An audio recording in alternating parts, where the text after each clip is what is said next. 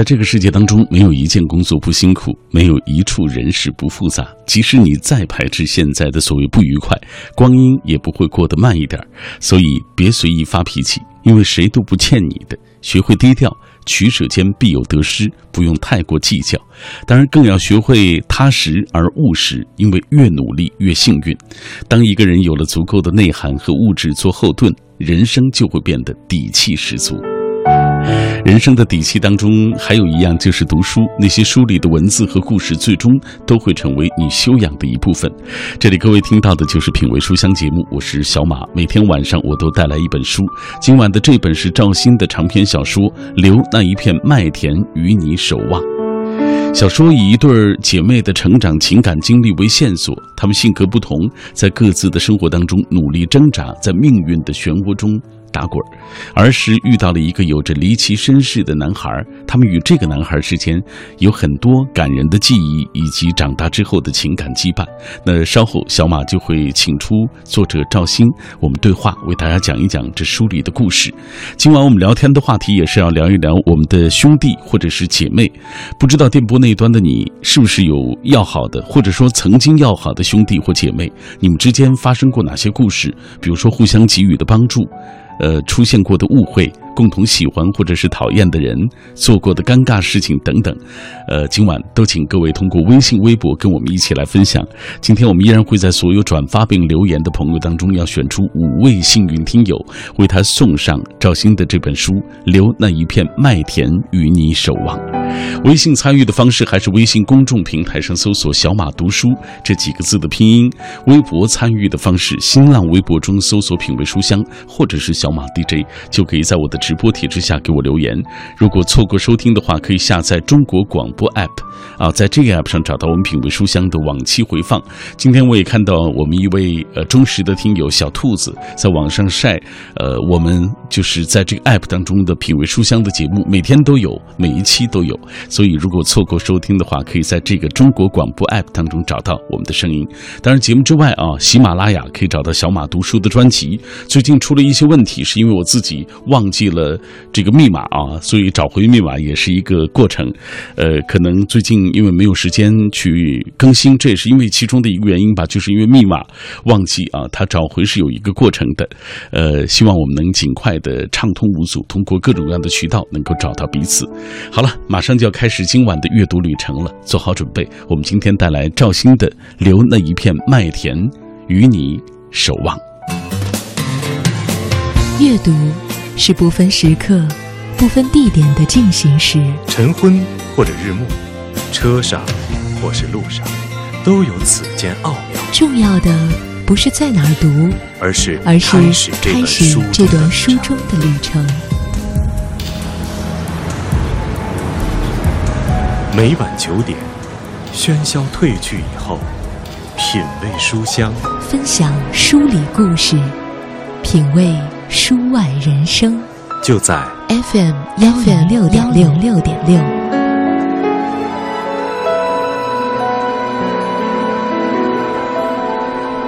品味书香，我们今天晚上带来的是赵鑫的作品《留那一片麦田与你守望》。呃，在这本书的封面上，他已经写到这个长篇小说的主旨内容，说有那么三个孩子在一大块麦田里玩啊，很想一直这样玩到老，只可惜岁月。不允许他们一直做一个小小孩马上我们请出赵鑫，你好，赵鑫。你好，小马哥。嗯，今天我们要分享的就是你的这本长篇小说，应该是二零一四年就出版的一部长篇小说啊。呃，所以今天晚上其实我们有足够的这个空间和时间，可以坐下来好好聊一聊这书里的故事。先说这个名字吧。嗯，大家一看。留那一片麦田与你守望，立刻想到好像《麦田守望者》啊，国外有一部经典的作品，和那部有关系吗？没有关系啊。嗯，这个麦田你怎么解释？你这个书里的麦田是什么？啊，首先呢，我对麦田有一份特殊的感情。嗯，我定义它为精神栖息地。小猫哥，你不知道，就是小时候啊，从我们家出来要过一条马路，嗯，那里边呢有一大片麦田，我在那儿度过了一段特别美好的时光。忘记从什么时候开始就喜欢望着天空，天空似乎里什么都有，云彩呀、太阳啊，还有飞翔的鸟。我把这种精神层面的向往带进了我的作品，嗯，也把自由的情绪带进了那种守望。期待呢我们跟故事中的主人公一起守望爱情的纯真以及亲情的永恒。嗯，我听懂了你的意思是说麦田在你眼中是自由的，对是空旷的那种感觉啊。呃，在节目之前啊，因为赵鑫还跟我聊天说，他特别喜欢麦田那种感受，就是好像空无一物啊。对人最自由的状态是什么样？子你理解？对，呃，前段时间嘛，我在火车上嗯突然想到，就是说什么是真正的自由，就是眼前无一物。嗯，也就是说，人简单了，没有包袱，没有累赘，没有沉重的负担，那就是真正的自由。嗯，而麦田带给你的就是这样的一个空旷的这样的一个感觉啊，对一望无际的啊。呃，今天我们带来这本书，它是包含了亲情、友情、爱情这样一个长篇啊。对，故事的主人公洛洛、叶叶，他们是一对双胞胎。讲讲这两个双胞胎姐妹。叶叶呢是那种桀骜不驯，为了爱能付出一切，不听父母的话，可以私奔呀，可以这个付出很多很多东西。嗯。他的爱呢是自私的，嗯。但是洛洛与他不一样，洛洛呢是很传统保守，他呢是温文尔雅、善良、隐忍的，他呢是为了爱可以牺牲自己，嗯，为了同样出生在一个家庭里，你对看他们同样出生性格会有这么大的差距。对。很多人会想了，呃因为长篇小说嗯。嘛，小说大家都会觉得有一个原型，有原型吗？这俩人物，呃也有吧，嗯。嗯。有一点影子。对。因为毕竟小说这种它是艺术化的拔高的生活，哎，对，它可能有生活当中的影子，但一定就是有你虚构的成分啊。嗯，呃，这其中还有一个主人公就是阿凯这个角色。啊，讲讲阿凯。阿凯呢，就是他妈妈怀着他的时候就已经投奔到了豪门，然后他们是搬家很多次嘛，呃，阴差阳错与洛洛跟叶叶变成了邻居，嗯然后从小时候那种两小无猜呀，那种青梅竹马，到长大了青年，就发生了很多很多的故事。他们在一起，对爱的追寻，对亲情的那种呼唤回归，让他们懂得了很多东西，也在这过程中呢，找寻了他们属于自己的真正的爱情。嗯，这本书的故事就是围绕这三个年轻人，围绕他们背后的家庭，围绕他们成长，围绕他们的命运走向来展开的。对啊，所以说它是一个包含了亲情、友情、爱情的这样一个故事。嗯呃，所以接下来我们先通过一个短片啊，跟随着赵鑫来一起了解一下这个故事。留那一片麦田与你守望是赵鑫的处女作长篇小说，以一对姐妹的成长、情感经历为线索，讲述了一个有关亲情、爱情和友情的故事。她们性格不同，在各自的生活中努力挣扎，在命运的漩涡中打滚。儿时遇到了一个有着离奇身世的男孩，他们与这个男孩之间有许多儿时感人的记忆，以及长大后情感的羁绊。本书刻画了三个孩子的成长经历，爱情走了，留下一地孤独的哀嚎。被亲情抛弃的三个孩子，用超乎想象的敏感试探着这个世界。当对亲情若即若离的恐惧随着往事一点点浮出水面的时候，他们奔向了他们的精神栖息地——麦田。这个小说当中不断出现麦田的这个意象啊，其实就是在这个主人公他们家附近就有一片麦田。这个麦田有你自己的生活的记忆吗？啊、有我童年的影子。啊，我是小时候从外公外婆家回到父母的身边，啊、小区旁边呢就有一大片麦田，也当然了要走马路呀，走很多很多路。嗯那片麦田呢，我在那里放风筝，然后看着农民耕种，也在那里呢给父母录了很多我想对他们说的话，嗯，存着我的很多小秘密，很多童年时候的影子。哎，就像这故事当中的三位主人公一样，这个麦田也成了这三个孩子小时候躲避伤痛的一个秘密花园。呃，他们呃可以抱着团儿一起来抵挡那些悲伤、那些痛苦啊。他们也在大自然的抚慰当中获得温暖，慢慢的成长。所以，这个麦田的意象始终是在这其中是一个非常温暖的、非常包容的、也非常自由开阔的一个意象。对，哎，接下来我们讲一讲这三个人物吧。刚刚，呃，赵鑫已经简单为大家介绍了。这个叶叶呢，他就是比较乖张的、比较自私的那种人。对啊，洛洛呢，就是温文尔雅，并且善良、隐忍的、传统保守的这样一个人啊。对，呃，阿凯呢，就是他是一个，就等于他是一个私生子。嗯嗯，咱们先从阿凯讲起吧。嗯，阿凯吧，他有私生子的彷徨迷茫，也有超越私生子的那种自尊、自爱跟自强。他是一个特别孝顺又懂得珍惜的人，就是在当时的那个性与爱困惑的时代吧，他尊重了洛洛的选择。漫长的留学生涯，一直就是牢记重振李家家业，靠柏拉图之爱，熬过了很多孤独跟艰难的岁月。后来呢，阴差阳错与夜夜的发展，嗯让人性里固有的那种欲望发芽了，面对诱惑摇摆不定。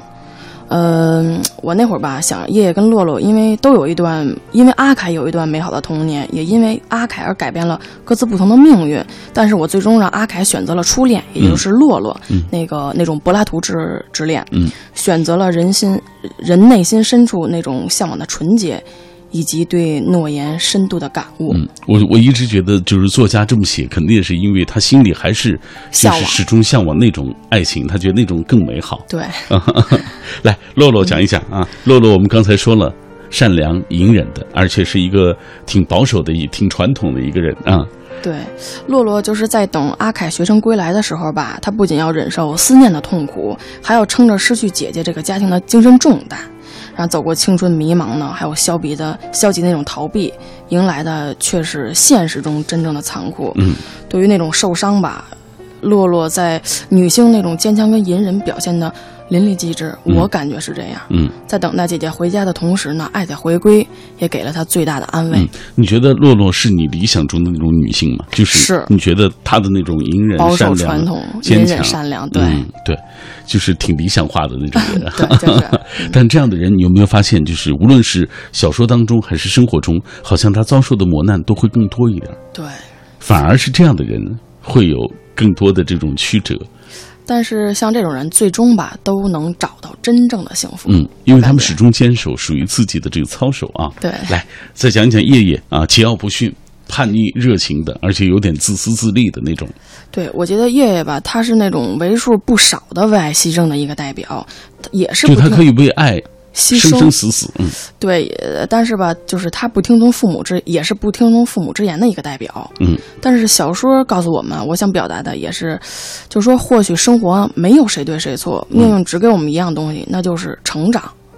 在夜夜这种不堪回首的往事中啊，没有无缘无故的恨与怨，他倔强的融入社会的大潮，那种强势啊，让他反而遍体鳞伤。嗯在爱情里的受骗、欺骗在所难免。我感觉他最终吧也发发现了人性中的那种善良的光辉，给了所有人的希望。这也是嗯我所用麦田精神栖息地的重要意义。虽然她是一个非常倔强的，甚至有一点自私的、桀骜不驯的这样一个女孩子，但是她始终心里还是有那个善良的那个光芒，在的对。，最终有爱。来，我们接下来要透过一个短片来了解一下赵鑫啊。这些年，赵鑫写作，呃，在忙碌自己的工作之余，一直投入这个他自己所热爱的写作。写作究竟是源于什么呢？来听一听这个短片当中的介绍。作者赵鑫，青年作家，一九八九年出生在北京，在充满梦想的年纪，一直想远走他乡，以出版长篇小说《留那一片麦田与你守望》，柏油路上的纸飞机。作品散见于《今天》《中华日报》《山花》《世界汉诗》《世界诗人》《民族日报》《作家导报》等各大报刊期刊杂志。写作的初心是为了至亲的外公外婆，更是为了爱。文字让这个真性情女孩对人生有了更多的体悟。儿时成为钢琴家的梦没有实现，却在写作中寻到无限灵感。这个如乐符般给人新鲜感的女孩，想在文字中实现一个个美丽的梦。嗯，我们透过这个短片了解了赵鑫啊，赵鑫是八九年的一个文艺女青年啊，写诗啊、音乐啊，然后然后也写小说啊，这些年出了陆续出了几部作品了。接下来我们看一看大家留言，今天很多朋友都在跟我们分享他们的兄弟或者是姐妹啊，呃，他们。之间有哪些故事？比如说互相给予的帮助、出现过的误会、共同喜欢或者是讨厌的人、做过的尴尬的事情等等啊，这些都在他们的文字当中有所展现。来，张幺三七幺他说，初中时候认识一个好朋友，不在一个班里，平常也说话，但是真正互相了解的契机呢，是某一年的元旦，我写了一张贺卡给他，这是我第一次送出贺卡。后来收到他写的一封信，这也是他第一次收到贺卡。从那以后，我们一起放学回家。有空到他们家里去玩我们约定十八岁时就在这个小山顶上一起聚首。但是随着初中毕业的来临，我们报考了不同的学校，那时候没手机，后来就断了联系。他是真正能让我敞开心扉的人，那段记忆对我来说也是非常难忘。希望他能够幸福吧，尽管我们已经失去联系那么久了。接下来是赤七碎须坠儿，他说我有一个很好的同桌，在一起无话不说。高三时不懂的题就问他，他对我也很好，不开心就逗我开心，很喜欢他小小的样子，很好的姑娘。要是我是男的，就把她娶回家得了。现在我们在不同的城市上学读书，想念他。看年少时候的友谊能保持很长时间，这很难得啊，因为随着。时间的流逝，随着各自有不同的进入新的环境，会有新的朋友。嗯，你还年，你还能记得起当时他给你的那些关怀、那些帮助？我觉得多美好。来，下面这位是天生笨拙，他说第一次见到，第一次见面，呃，看他不太顺眼，谁知道后来关系会那么密切？想起来这过程就觉得很甜啊！这就是她和她的闺蜜的故事。嗯，还有流泪的文鱼，她说小时候还记得，每当。啊，麦收的时候忙碌的场景，如今长大回家越来越少，都快忘记那种感觉了。每一年的麦收季都承载着希望和父母所挥洒的汗水。现在机械化程度越来越高了，少了以往的乐趣。空中飞翔的蜻蜓，拾麦穗换钱的那个兴奋劲儿，还有夜晚蟋蟀的叫声，还有交公粮的长途跋涉，每一件事情都是历历在目。只是以后尝试的机会不多了。麦香的气味，说实话。已经离我很远了，这是想起了这位朋友的呃少年时候的在故乡农村里的那个麦收季节啊，因为我们今天的这个主题是有关于麦田嘛啊，所以麦田那种意象在很多人心里是温暖的，是成熟啊，是收获等等。九九他说十七岁刚上大一，性格孤僻没朋友啊，他是我高中时候的第一个朋友，也是让我又恨。又舍不得的第一个朋友，可能关系越来越好，就一旦破碎呢，就会碎得一塌糊涂。前几天把高中时我们传的纸条放在一个盒子里，呃，发在了朋友圈里。他突然找我，告诉我说，如果有机会，他想回到过去。其实我也很珍惜这三年后迟到的友情。就这三年当中。他们分离的这三年当中，其实发生过一些不愉快，彼此不再联络了。嗯，但是最终还是因为啊，想起曾经的那些那么美好的这个时光啊，对于他们来说，这些是很难得的。呃，很多人在问洛洛和叶叶啊，他们发生那么多曲折之后，他们有过过程当中的那种分离、仇恨，最终是不是又和好这样的过程？对，当然了，毕竟血浓于水嘛。叶叶跟洛洛虽然是为了爱，曾经走向两个极端，但是呢，亲情让他们回归到了原点。嗯，你看，最终还是情感战战胜了所有的那些纷扰。对，嗯，呃，我们今天很多朋友也在分享他们的故事啊，关于，呃，他们和闺蜜或者是兄弟之间的这些情感，你会发现中间也发生了纷纷扰扰、离离合合，但是最终他们还是。把那份情感一直啊坚守到了今天，呃，再来看雨辰飞翔，他说有一个没有血缘的亲姐姐，小时候姐姐因为要带我，只读到一年级，没什么好吃的，自己舍不得吃零食，啊，就拿回来给我吃，呃，从来没有因为我跟她不是亲姐妹而打骂我。渐渐的我长大了，当我读书出来想要报答她的时候，她却因为一场车祸离开了人世。她说如果她还活着。这世界该多美好！想一想那些岁月，就觉得很难得。总是有一些唏嘘的往事，让我们无法忘怀。这里是品味书香节目，我们今天带来的这本书来自于赵鑫啊，他为我们讲述的是一个关于亲情、友情、爱情融合的故事。洛洛、叶叶、阿凯以及他们背后的家族命运、情感命运。错误的开始未必不能够做到完美的结束。人生没有什么事情是一定的，都是在碰、在等、在慢慢的寻找的过程。如果两个人注定是在一起的，最终他们也总会找到重温旧梦的路。就像我们今晚介绍的小说当中的两位主人公阿凯和洛洛一样，这里各位正在听到的是《品味书香》节目，我是小马。今晚我们分享赵鑫的作品《留那一片麦田与你守望》。小说就是以一对姐妹的成长情感经历为线索，啊，她们性格不同，在各自的生活中挣扎。也彷徨，儿时遇到一个有着离奇身世的男孩，他们与这个男孩，也就阿凯之间有很多儿时感人的记忆，以及长大之后情感的羁绊。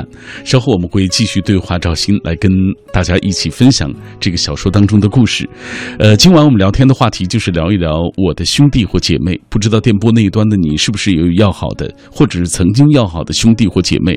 我看有朋友写到自己的就是。亲姐妹啊，亲兄弟，也有朋友说到了自己就是一起读书时候的朋友，一起成长当中交过的朋友啊，都很都很好。都可以啊！你们发生过哪些故事啊？可以跟大家一起来分享。这样，呃，我们接下来赵鑫，我们再继续看几位朋友的留言啊。因为今天很多朋友跟我们保持互动。呃，有一位朋友说，我对麦田就有着特殊的回忆，因为新兵连是在黑龙江，一望无际的麦田呀，看着美极了。但收麦的过程真是一言难尽。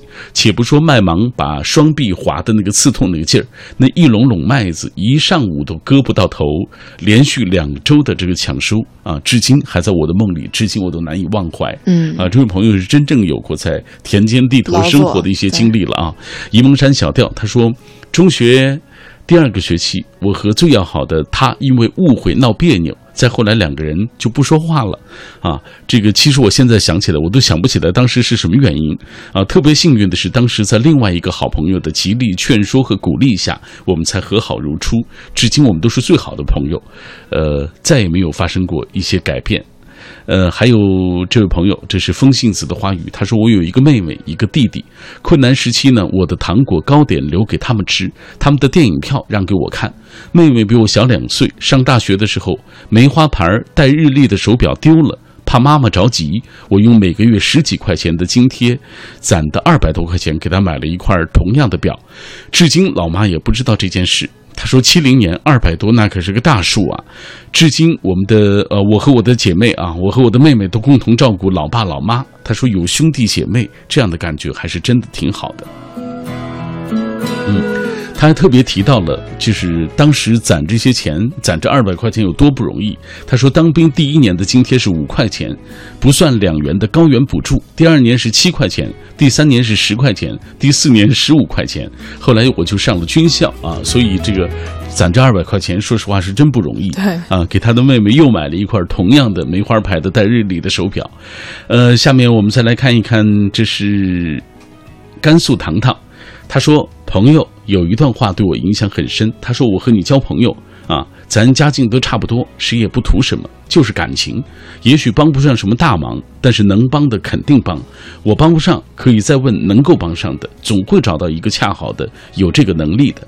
啊，要是大家真都帮不上啊，咱还可以一起想办法。所以千万不要着急，别憋着啊，这是最没意义的。’他说：‘你都自己扛着，还要我这个朋友干嘛？你当我……’”就是和你吃喝玩乐呀，所以你看这样的朋友，我觉得值得交。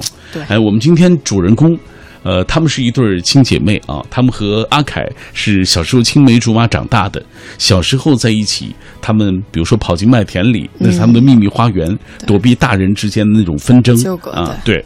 但是长大了之后，他们三个人之间也发生了这种情感的纠葛，最终啊，也出现了一些纷争啊，也出现了一些不愉快，但是。这个故事的结局肯定啊还是向好的啊，对，因为人毕竟还是善良的嘛啊。刚刚我们在上半时段已经介绍了这三位主人公，接下来我们再介绍几位吧啊。嗯，比如说，嗯，阿凯，因为我们介绍了当时他在妈妈的肚子里的时候嫁入的这个豪门，所以我就想问阿凯的生身父亲到底是谁？啊，他的父亲吧，是他妈妈曾经犯错误的那么一位。呃，也不太年长，反正是曾教育过他妈妈很多东西，也是他妈妈的一个老师。嗯，这个人物呢，从一开始被人恨到被人怜，后来啊，是一个使阿凯以及洛洛对父爱深深体悟的一个不可或缺的人物。他的一生呢，有自私，也有无私。嗯，但是不管怎么说，这个人物还是最终还是有情有义的一个人物啊。对。呃，再讲一讲这个阿凯的妈妈啊，其实她是一个挺不幸的人。对，应该说是她是一个幸与不幸交加的女人。嗯，因为短暂的生命嘛，诠释了曾经为爱失足的全部悔恨。但是当爱与生啊这一线间的时候，她的眼里全是母爱。这一刻，嗯，我觉得男女之爱的决绝还是母爱的神圣，更加令人深思。嗯。呃，这其中还有阿凯的养父，这是一个典型的这个私生子养父的形象啊。对。但是呢，他的这个父爱要更伟大啊。嗯。呃，实际上这其中也有男人对待女人的这个占有的这一方面，但是对待血脉血脉的占有，让他在故事情节当中的很多细节，应该说感人至深啊。对，非常感人。呃，这个周大兴，我看曾经就是写过关于你写这个在小说当中描写的，他觉得最精彩的其实是所谓这个父爱的描写啊。对。来讲一讲这部分。我觉得吧，就是咱们平时生活也一样啊，就是从不相信友情到不相信爱情，隐藏在人性里最可怕的，其实是对亲情若即若离的那种恐惧。嗯，儿女的成长呢，离不开家庭给予的那种安全依靠和坚强的榜样。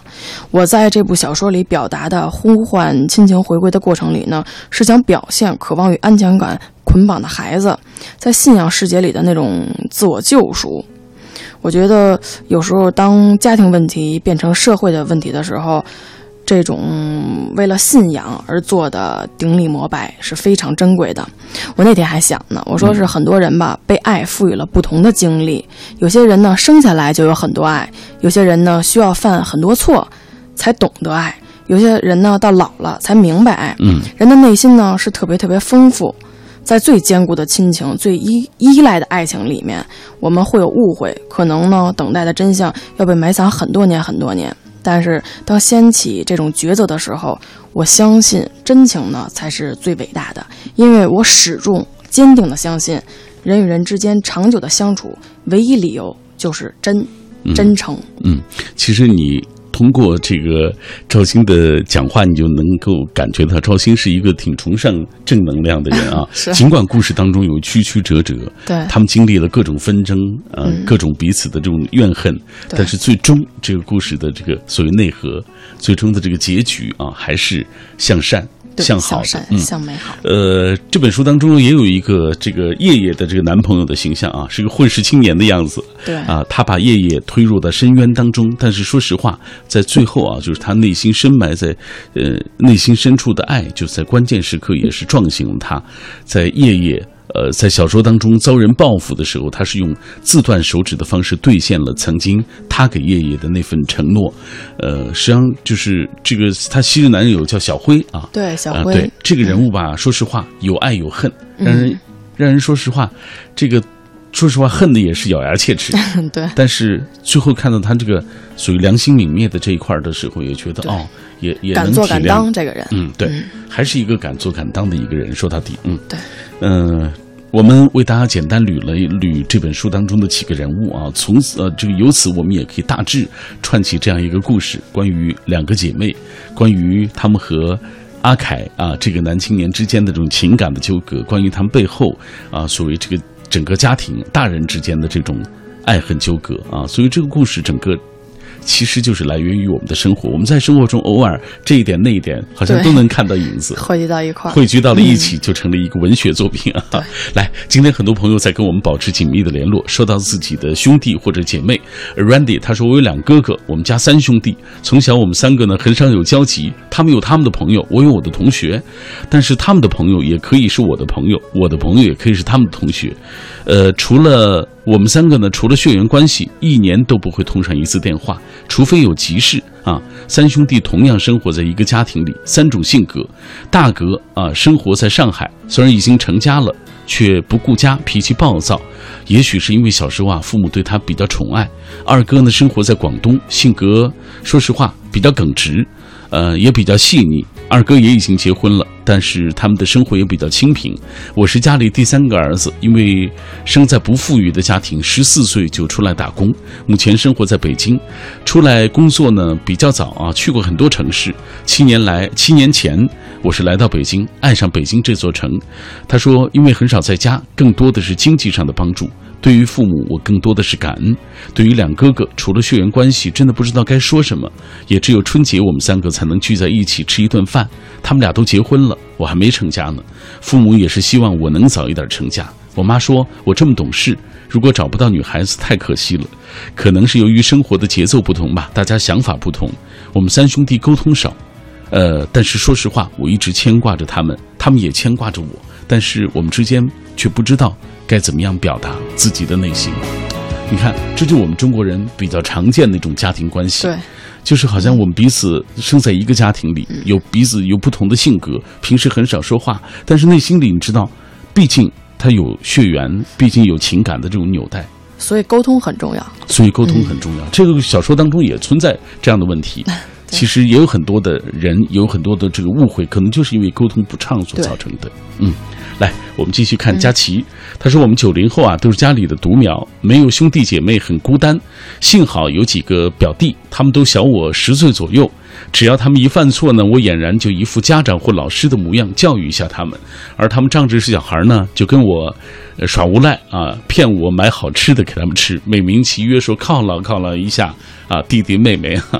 他说，但是我很喜欢他们，这就是我们家的。”啊，这个属于兄弟姐妹之间的情感关系，多美好！来，接下来继续透过一个短片，继续来了解赵鑫的这本书《留那一片麦田与你守望》。留那一片麦田与你守望，讲述的是一代青年人成长的故事。主人公洛洛和叶叶是一对双胞胎姐妹，但她们的性格却截然不同。妹妹洛洛乖巧懂事，姐姐叶叶却叛逆乖张。性格的差异导致父亲对他们的管教方式不同，也决定了两姐妹的不同命运。阿凯是这本书的男主人公，也是洛洛和叶叶青梅竹马的发小。他自幼随着母亲改嫁进入豪门，由于母亲不能再生育，养父便迁怒于他，使他的成长饱受煎熬。当三个人告别两小无猜的年龄，一幕幕人间悲喜剧也降到了他们身上。作者通篇所表达的对爱的反思、对生活的执着，以及对亲情回归的呼唤，在当下显得弥足珍贵。作者反复吟咏的那片麦田，诚如一位作家所言：“一片永远属于纯真与善良的麦田，在那里。”有人迷失，就有人把它捉回来。这是一个美好的故事。接下来，我们继续请出这本书的作者赵鑫，跟我们一起来分享书里的这些故事啊。呃，书里有一个意象，就是所谓乌鸦情节啊。呃，从开始好像就会出现这样一个意象，因为是呃李凯啊，凯啊阿凯这个角色，他是在日本留学啊，对啊，他从日本回来啊，对，呃，给大家讲讲这个。所谓乌鸦情节是怎么回事儿？乌鸦吧，这是小说里的乌鸦情节。乌鸦呢，它幼年就结为夫妻，一生不弃不离。这种小鸟，它忠于爱情，十分专一，雌雄一对相伴终生，更是慈孝之鸟，懂得报养育之恩。我在小说里表达的这种，他们经历金钱与肉体的诱惑，生活与亲情的漫长考验后呢？遍体鳞伤，但他们的爱却依依旧在这麦田之上。嗯，我把乌鸦情节融进去，寄托的是麦田，也是麦田之上那朵童年的黑乌鸦。其实你想比的就是所谓阿凯和洛洛之间的这种情感关系啊。对，嗯来，呃，通过这样一本书啊，我想很多人可能会，呃。根据这个赵鑫的这个呃，所谓他的这个分享啊，想了解这个书里大致的一些情况。刚刚我们已经给大家介绍了。哎，赵鑫，你自己呃比较喜欢这其中哪一个角色？嗯，应该说我哪个角色都喜欢，因为是作者嘛。对，因为就呃，但是呢，只钟爱他们真善美的那些片段。呃，书中谈到三个主人公对爱情的不同态度，为了自由爱情不顾一切，抛下家人的夜夜，还有什么事儿都为他人着想，消极逃避的洛洛，面对诱惑呢摇摆不定的阿凯，代表了现实中不同类型的人喜欢每一个角色里返璞归真的那一部分，对爱情的真以及亲情的真。嗯，好，呃，那通过这样一本小说，你想表达什么情感，或者表达什么样的对于爱情的一个理解？我觉得吧，我想表达的情感就是爱。人的一生吧，大多数时间都是在追逐爱。幼年呢是父母之爱，成年呢是男女的情爱，人老了后呢就追逐的是儿女对自己的关爱。我觉得从某种程度上来讲呢，人活着就是为了爱，也因此爱成了文学永恒的题材，滋润我们生命的父爱、母爱和情爱以及养育之爱。嗯，所以。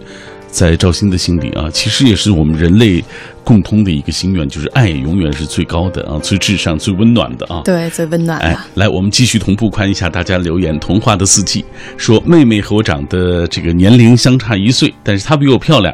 中学时候总有给她写情书的，她拿来啊给我看。指定我回信，我总能够妥善处理。于是校园里就流传那个女孩人长得美，文采也好，我们都很得意。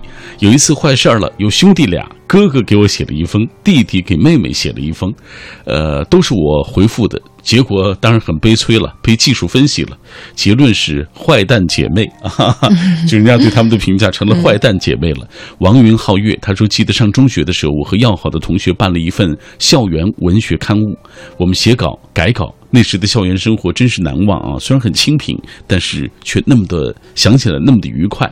还有颠颠飞扬说想起小学时代一起结义的几个同学，那时候虽然有点幼稚吧，但是兄弟情谊真的是挺真的啊！现在想想还觉得是特别美好的一段时光。